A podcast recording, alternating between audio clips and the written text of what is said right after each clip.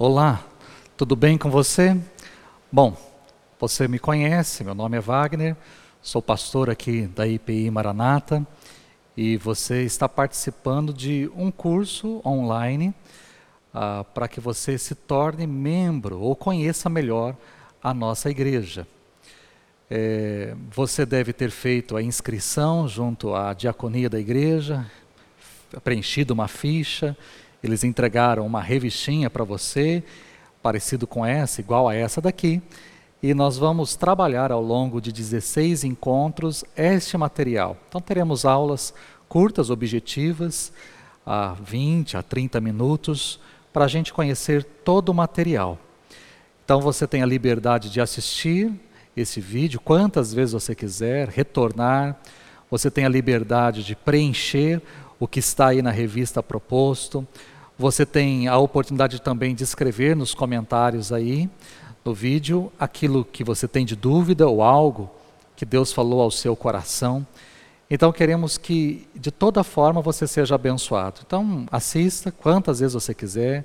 Se você por acaso tiver dúvidas, você poderá sanar essas dúvidas através de aplicativo de mensagem com o pastor da igreja, ou se não, perguntar pessoalmente para o pastor no encontro que nós vamos ter ao final dessas 16 aulas. Então, anote aí na sua revista, né, se há alguma dúvida, se há algo que não foi muito bem esclarecido para você, então anote para que depois você também possa tirar as dúvidas, tá certo? Nós queremos que você aproveite. Nós fazíamos sempre essas aulas aqui na igreja, de forma presencial, mas temos essa ferramenta hoje, onde você pode assistir na sua casa e, e ser abençoado também, e crescer espiritualmente através deste material, tá certo? O objetivo é óbvio de se tornar membro dessa igreja, mas se ao longo dessas aulas você achar que não é o momento, não é agora, não é a oportunidade, fique à vontade. Se você também achar que não, eu conheci um pouco a igreja e no momento certo eu quero me tornar membro, também fica à vontade. Ou se o seu desejo for se tornar membro, ao final dessas 16 aulas você manifeste isso né, ao pastor para que a gente possa providenciar o seu recebimento. Você vai conhecer o conselho da igreja, o conselho da igreja também vai conhecer você, e aí nós vamos recebê-lo com todo carinho, tá certo? Que você merece.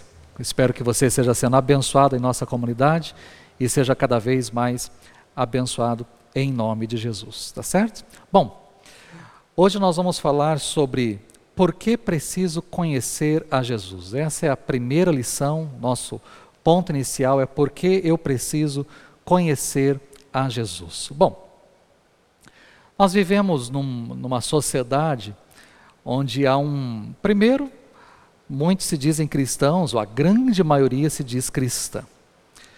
E nessa comunidade que nós vivemos, nessa sociedade que nós vivemos, as pessoas têm o costume de dizer que todos os caminhos levam a Deus. Com toda certeza você já ouviu ou até mesmo já falou essa expressão: todos os caminhos levam a Deus. O que de fato não é verdade. E nós vamos ver isso nessa aula. Por que, que você precisa conhecer a Jesus? Né? Eu parto do ponto do princípio, gosto muito desse texto de Efésios capítulo 2, que diz o seguinte, e isso é com relação a mim, com relação a você e a toda a humanidade. No versículo 3 diz: Entre os quais também todos nós andamos outrora, segundo as inclinações da nossa carne, fazendo a vontade da carne e dos pensamentos. E éramos, por natureza, filhos da ira, como também os demais. Né? Ou seja, independente de sexo, independente de raça, de cultura, há uma coisa ruim dentro de cada um de nós. E é isso que o texto de Efésios, capítulo 2, está dizendo. Há alguma coisa de ruim dentro de cada um de nós. Você percebe isso desde criancinhas, né? Você olha para uma criancinha por mais que você olhe e fale, ela é inocente, toda inocente, de repente é uma criança que puxa o brinquedo da outra, empurra a outra, puxa o cabelo da outra, faz birra. Aí você percebe que desde pequeninos existe alguma coisa ruim dentro do ser humano. Nós percebemos isso quando vamos às compras no mercado, percebemos isso quando estamos numa sala de aula, percebemos isso no nosso ambiente de trabalho. De repente, há alguém ali que expressa sua maldade ou que exala, né?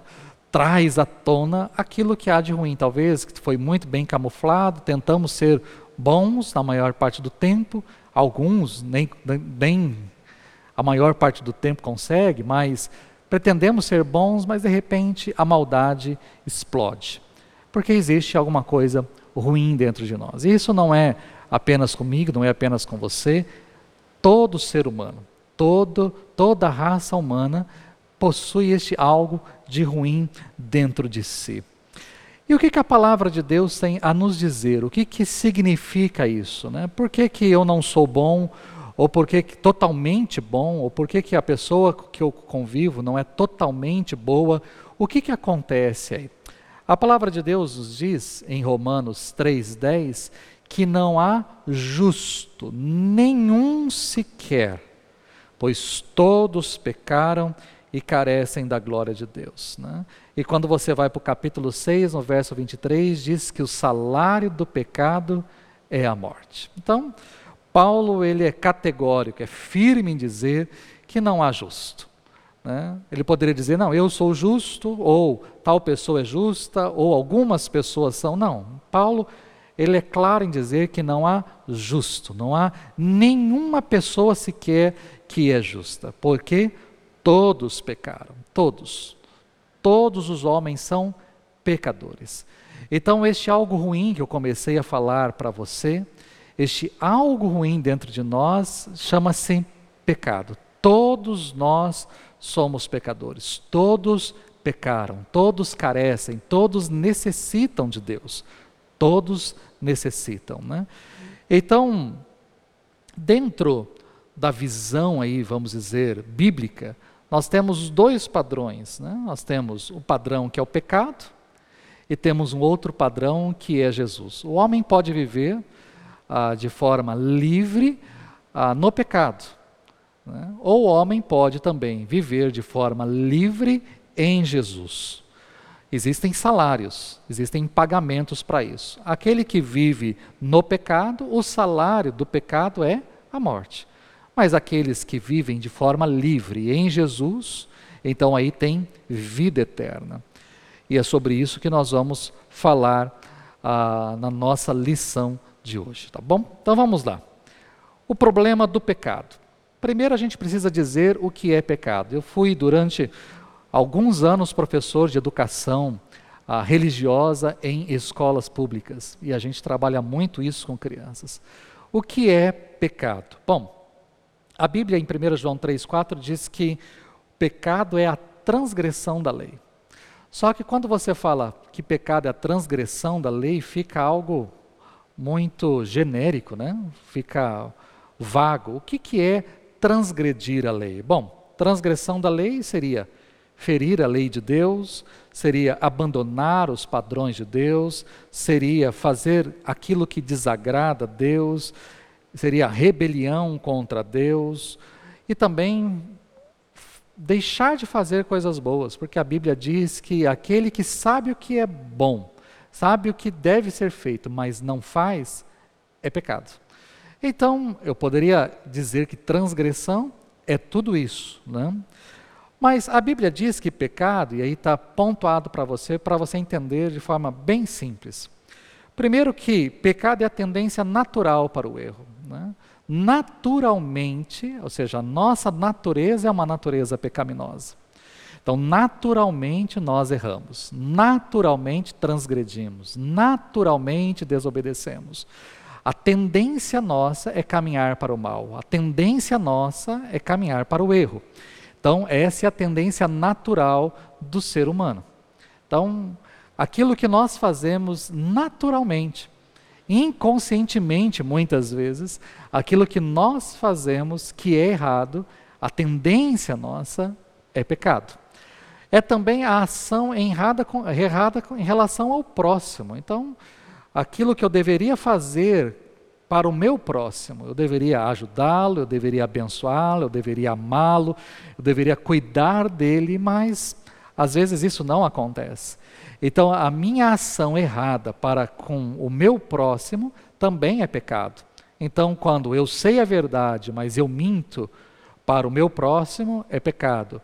Quando eu tomo algo dele, sendo egoísta e fazendo com que ele pague talvez até mesmo um preço diante do meu egoísmo, é pecado. E assim por diante. Então, toda relação errada com relação ao próximo é pecado. E até mesmo a descrença em Jesus. Né? Muitas pessoas creem em Jesus no sentido histórico. Né? O crer em Jesus como um personagem histórico, como uma pessoa que veio a este mundo, que viveu neste mundo, que foi um, um profeta, que foi um filósofo, que foi um, um rabino, que foi um entendedor, um fariseu, um entendedor ah, das escrituras, sei lá, que nomenclatura que pode se dar, mas não crer em Jesus como único e suficiente Salvador, essa descrença em Jesus também é pecado. Então você percebe a tendência natural nossa para o erro, né? que essa tendência natural é aquilo que eu disse antes, é o abandono dos padrões de Deus, é, a, é ferir a lei de Deus, é fazer algo que desagrada a Deus, é rebelar-se contra Deus, essa é a tendência natural nossa para o erro, mas também para com o nosso próximo, porque eu sei aquilo que é bom, aquilo que tem que ser feito, mas eu não faço. Então, isso também é pecado, é erro. E o fato de não crer em Jesus como meu suficiente Salvador também é pecado. Bom, qual é a extensão do pecado? O pecado afetou tudo, todo o universo, os céus, né? quando eu falo universo, estou me referindo à amplitude da criação. Então, o pecado interferiu em tudo. Né? Quando Adão e Eva pecaram lá no jardim, então ali houve interferência em todas as coisas. O universo, a, a, a terra, afetou os céus, afetou a terra. Quando eu falo céus, porque também houve rebelião nos céus, tá certo? Ah, tam, isso antes, lógico, né? Do, do, pecado de Adão e Eva. Ah, a terra também foi atingida, ah, o reino vegetal, a criação de espinhos não existiam, os espinhos estão aí para nos ferir, o reino animal, né? Os animais se tornaram predadores, se tornam né? um devorando o outro, um atacando o outro, inclusive nós, seres humanos, temos medo de animais, temos medo de veneno, né? de sermos atingidos por alguma coisa. Então, bactérias, micróbios, é, vírus, tantas coisas surgiram exatamente por conta do pecado, trazendo doença a cada um de nós, o reino mineral. Então, tudo foi atingido, inclusive eu e você. Todos nós fomos atingidos por causa do pecado. Bom, e quais são os efeitos desse pecado? Bom, o pecado é uma herança maldita que foi deixada aí para todos os homens, começando lá em Adão e Eva. Quando Adão pecou, os efeitos da desobediência caíram sobre toda a raça humana.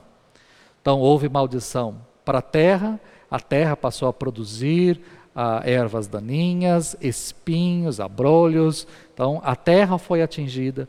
Houve um castigo para a mulher, as dores de parto, a submissão da mulher, né, o prazer ou a submissão da mulher ser dada ao homem. O castigo veio sobre toda a humanidade, porque toda a humanidade foi condenada, todos foram condenados ali através do pecado de Adão. E aí nós passamos a sofrer com a morte física, a morte espiritual, que é o distanciamento de Deus, a morte física, né? Quantas nós sentimos muito bem isso quando perdemos alguém querido, alguém que amamos e aí a gente percebe a consequência do pecado, porque a morte entrou não só lá para Adão, mas veio para toda a raça humana e a separação entre Deus e o homem. Então, o pecado veio e atingiu absolutamente todas as coisas, trouxe efeitos desastrosos sobre todos nós. Bom, se o pecado então é aquilo que foi dito, e tem um efeito sobre todas as coisas, inclusive sobre nós, qual é a solução diante disso? Se nós somos pecadores, como resolver essa questão? Se eu sou pecador e a consequência do meu pecado, o efeito, a consequência é a morte, como é que eu resolvo isso? Como é que a gente resolve essa situação? Se Deus é um Deus justo e que pune o pecador, e que eu sou um pecador, mas não quero ser punido por Deus, eu não quero receber a morte, não quero me distanciar de Deus. Então, qual é a solução para isso? Bom, a solução para o problema do pecado é Jesus. Né? É por isso que nós precisamos conhecer Jesus. Uh, e aí existem três textos que eu quero destacar nesse momento com você. Ah, o primeiro aí de João 3,17 nos diz exatamente que Deus enviou o seu Filho ao mundo para que o mundo fosse salvo por ele. Então, a primeira atitude aí vem da parte de Deus. Né? Deus enviou o seu Filho para que o mundo, e inclusive eu, fôssemos salvos, ah, fôssemos salvos por Deus. Então você precisa, a primeira coisa que você precisa entender é isso. Deus é um Deus que se preocupa conosco, é um Deus que olha para nós, é um Deus que se volta para nós, e esse Deus então providenciou alguém para vir a este mundo, para me salvar e para salvar a você. Então Jesus foi enviado ao mundo por Deus para a nossa salvação. O outro texto é Romanos 8:1, que diz que por causa de Cristo, não há mais nenhuma condenação para aqueles que estão em Cristo. Então, se eu olho e entendo que Deus enviou Jesus a este mundo para me salvar, e eu então recebo esse Jesus na minha vida, eu ah, acolho Jesus no meu coração, eu entrego a minha vida ao Senhor, então não há mais condenação para aqueles que estão em Cristo. Então, se eu estava sendo condenado para a morte, agora não há mais condenação. Ou seja, a sentença mudou. Ah, não há mais um veredicto de morte para mim. Agora há um destino de vida, de vida eterna. Então, Cristo também propiciou isso para a minha vida. E um outro texto é de Romanos 10, 9, que diz que se com a tua boca você confessar Jesus como Senhor e crer com o seu coração, você será salvo. Então a atitude, bom, Jesus, Jesus foi enviado ao mundo por Deus. Como eu recebo esse Jesus, não há mais condenação para mim, ou seja, eu estou livre da morte. E aquilo que Jesus disse, por mais que a gente morra aqui, no sentido de sermos enterrados aqui neste mundo, não morreremos para sempre, porque ressuscitaremos um dia para viver eternamente com Ele. Então, não há mais condenação para mim, não há mais morte, separação de Deus. Mas eu preciso confessar Jesus com a minha boca e eu preciso crer com o meu coração. Então, para receber a salvação, eu preciso confessar e eu preciso crer. Esses dias atrás eu vi uma, uma frase muito interessante uma das redes sociais e eu fiz questão de, de fazer um print e salvar aqui. A, a frase dizia que Jesus morreu por você em público, não viva para ele no privado. Ele morreu por você em público. Numa cruz, diante de todas as pessoas, ele morreu por você. Então, ah, não viva para ele no privado, escondido. Então é essa expressão aí de Paulo, né? Você confessa Jesus, você abre a sua boca para dizer: Jesus é o Senhor, é o Salvador da minha vida, e você crê de todo o seu coração. Então, Jesus é a única solução para as nossas vidas. Bom, mas aí você pode me perguntar: mas quem é Jesus? Vamos lá então. Você vai reparar aí na revista que existem muitos textos que você depois, com o tempo, Pode abrir aí a sua Bíblia, ou pesquisar na internet ou num aplicativo de celular e a fazer a leitura desses textos, porque o nosso tempo aqui é curto, tá? Mas quem é Jesus? Jesus é Deus, tá certo? Ele é o próprio Deus, ele é o tema central das Escrituras, tá certo? Ele é o cumprimento da lei, é o, é o tema central. É aquele que participou da criação. O escritor bíblico diz que tudo foi criado por ele. E sem ele, nada do que tudo que temos aqui, nada teria acontecido, porque ele é a criação de Deus que criou todas as coisas. Viveu no mundo como homem, né? então ele viveu aqui na terra exatamente como eu e você, de carne e osso. Era homem, com as mesmas dores, com as mesmas sensações, sentimentos, com tentações, sofreu, passou fome, teve necessidades, as mesmas coisas que todo ser humano passa, Jesus também passou como ser humano. Ele também viveu neste mundo como Deus, não apenas como homem, mas ele era o próprio Deus aqui neste mundo. Ele é o Filho de Deus. Ele é tudo aquilo que a Bíblia afirma que ele é. Ele é o caminho, ele é a verdade, ele é a vida. Então você tem que olhar para Jesus e entender essas expressões aí que estão na palavra de Deus e que mostram quem Jesus é. Bom, mas se eu falo, não, sobre Jesus eu sei quem ele é, eu sei que ele era homem, eu sei que ele era Deus, eu sei que ele foi enviado por Deus, ele sentiu as mesmas dores, ele se compadece de mim, ele criou todas as coisas, ele é, porque ele faz parte da Trindade, porque, ok. Mas eu preciso entender o que é que esse Jesus fez por mim. Não basta, por isso que eu falo que muitas pessoas creem no Jesus histórico, mas eu não quero saber do Jesus histórico. Eu quero saber do Jesus Salvador. O que é que Jesus fez por mim? O que, que a palavra de Deus, o que as Escrituras revelam a respeito de Jesus? Bom, então vamos destacar algumas coisas aí. Primeiro, que Jesus veio ao mundo enviado por Deus para salvar o mundo. Né? Então, qual a finalidade de Jesus vir a este mundo? Ele veio para nossa salvação. Nós não podíamos, nós não podíamos e não podemos salvar a nós mesmos. Não tem como eu me salvar, tá certo? Não tem como eu me salvar. Eu preciso de alguém que me salve. E este alguém que me salve tem que ser superior a mim. Então, ele tem que ser igual a mim, por isso Jesus era homem. Mas ele tem que ser superior a mim, por isso Jesus era Deus. Então, ali na cruz, quando Jesus estava morrendo, estava morrendo o homem, estava morrendo o próprio Deus por amor a mim, para me salvar. Então, esta é a primeira coisa que eu preciso ter em mente: que Jesus foi enviado por Deus para a minha salvação, para salvar o mundo. Também reconciliar o homem com Deus, ou seja, nós éramos inimigos de Deus, estávamos distantes de Deus e agora por conta, por causa de Cristo, nós somos reconciliados, nós estamos juntos. E isso é muito importante, né?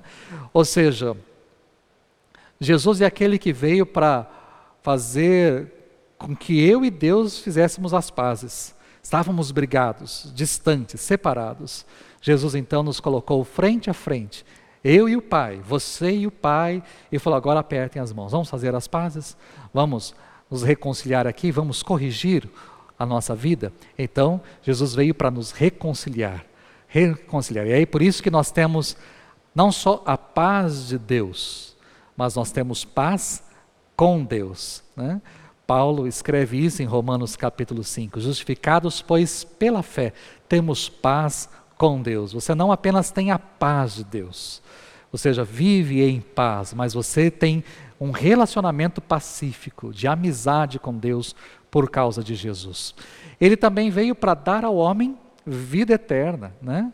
Jesus mesmo declarou: o ladrão aí vem para roubar, para matar, para destruir, mas eu vim para que vocês tenham vida, e vida em abundância, vida eterna, né? Porque Deus amou o mundo de tal maneira que deu o seu Filho unigênito para que todo aquele que nele crê não pereça, mas tenha a vida eterna. Então, ele veio para nos dar vida eterna. A minha vida não acaba aqui. Ela não acaba quando os meus pulmões pararem de funcionar, ou o meu coração parar de bater, ou o meu cérebro parar de reagir a qualquer estímulo. Não, não, a minha vida não acaba ali. A minha vida é eterna, ela continua. Eu posso fechar os meus olhos para este mundo, mas eu vou abrir os meus olhos diante de Deus e viver eternamente com o Senhor. E Jesus veio também para se tornar o único mediador entre Deus e o homem. Só existe um único mediador. Então, não há nada, não há ninguém que possa salvar você. Não é a sua mãe que te salva, não é o seu pai que te salva, não é uma avó que era muito crente que possa salvar você, não é não é um pastor, não é um padre, não é um rabino, não, não há ninguém, absolutamente ninguém. Você pode ser amigo da pessoa mais crente e fiel ao Senhor, não há absolutamente ninguém que possa salvar você. Não há nenhum mediador entre nós e o Senhor, é apenas Jesus. É por isso que ele diz que é o caminho, a verdade e a vida. Ele é o caminho. Ninguém vem ao Pai senão através de Jesus, tá certo?